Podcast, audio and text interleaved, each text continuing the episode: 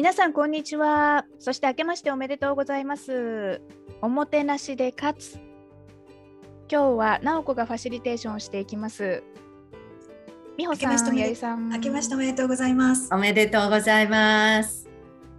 今年もこのいつものメンバー美穂さんと弥生さんでお送りしていきます。はいよろしくお願いします、ねはい、よろしくお願いします、えー、今日は新春にふさわしいテーマにしていきたいと思ってるんですけど運、うん、運について。うん。うん。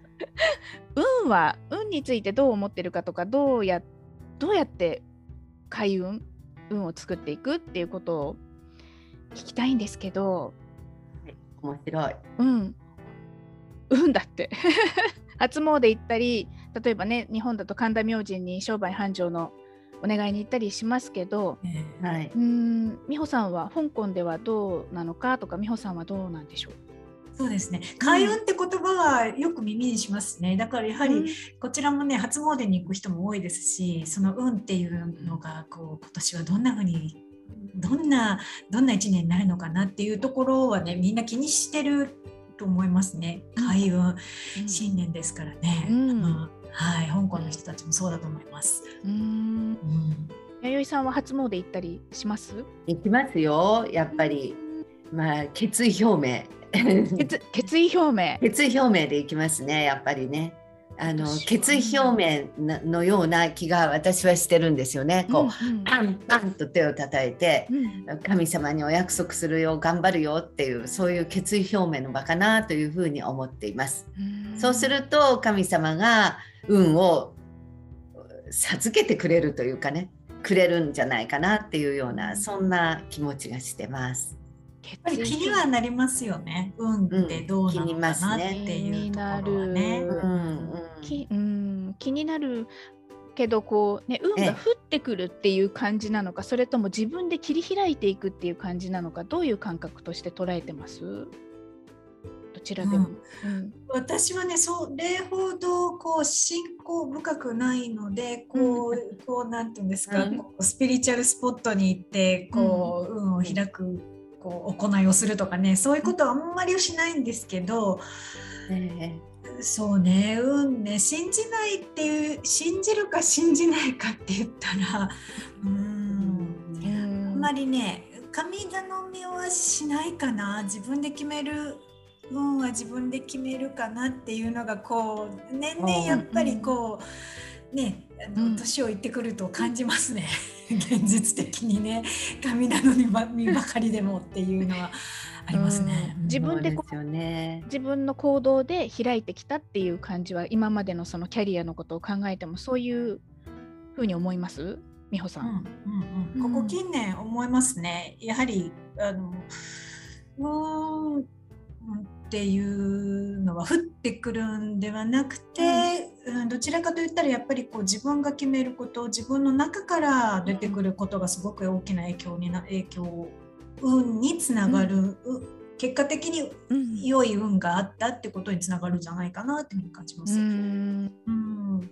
そうね。例えば例えばのどうなんだろう。今今ある状態をこう受け入れるっていうところからまず始めるかな。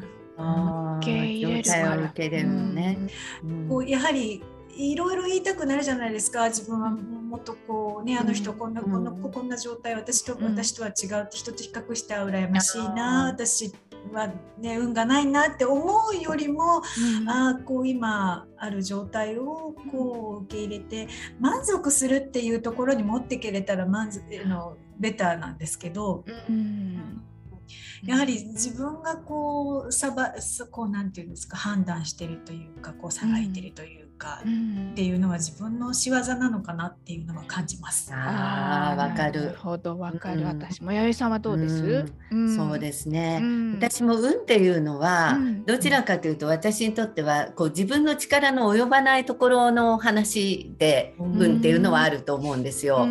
例えば私は幸せなあのことにね思いあの自分の両親から生まれたことはうんすごく運が良かったなって思えるんです素ね。敵な考え方。ううんん。それってすごく運がいいなって思うんですよ。うん。あとそれからね今コロナなんかになって仕事をねせっかく商売を始めようとしてる人がコロナっていうことになったのはやっぱり運が悪いねって、そういう考え方ってあると思うんですけれど、もう少し個人的なことにおいてはやっぱり運ではなくて、自分自身の結果なんじゃないかなっていうふうに思っています。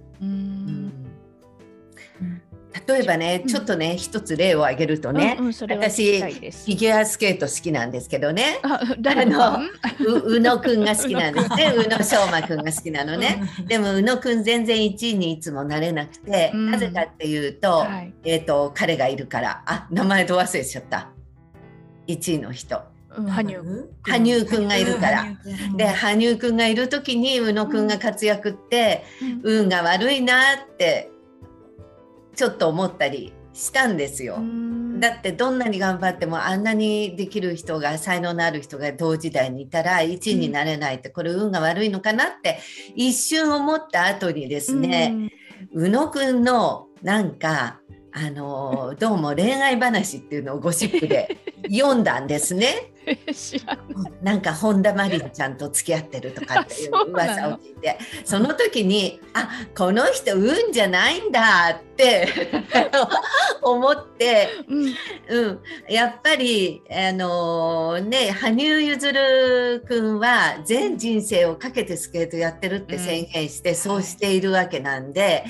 その間に1位になりたいと言いながらやっぱり恋愛してるので、でもそれは悪いことではなくて本人がそう望んでることなのでね運が悪いとか、ね、悪くないとかっていう問題じゃなくて、うん。うん、やっぱり自分の努力が結果に出たりするものだから、うん。うん、自分が欲しいものを明確にしておくことでうん。運っていうのは変わってくるんじゃないかなと思います。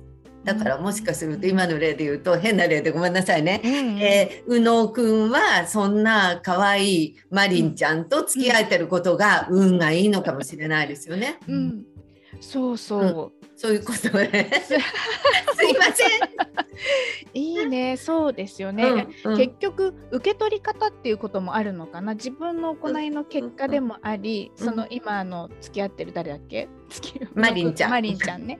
マリンちゃんと付き合えてることは運がいいけど、うん。そのスケートの勝負においてはちょっと運が悪いかな。でも結果的に自分が選んでることだよねっていうこと。あそういうこと。ですなるほどね。はい面白い。うん、運が良くて成功している人っていうのはいなくてやっぱり努力だと私は思ってるし、うん思いたいです。うん思いたい。うん、美穂さんその辺はどうですか？努力によって運が開ける。努力によってそうね。あ私がねそあの運かい運を開くってどんなことかなって思ったのはうん。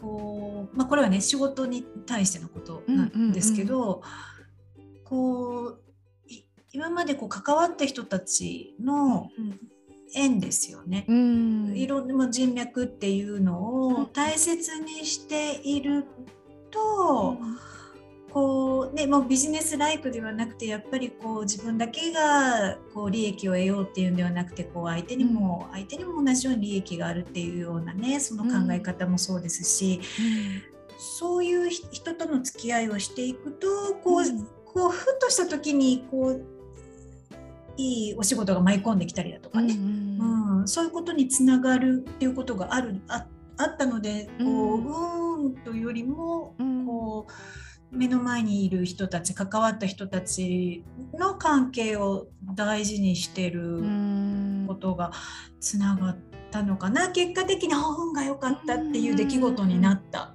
うっていうんふうに感じますね。うんあ人それはでも、それはそうね。ねねここもそうですもんね。うん、本当。うん、でここを運がいい運がいいすごくいい。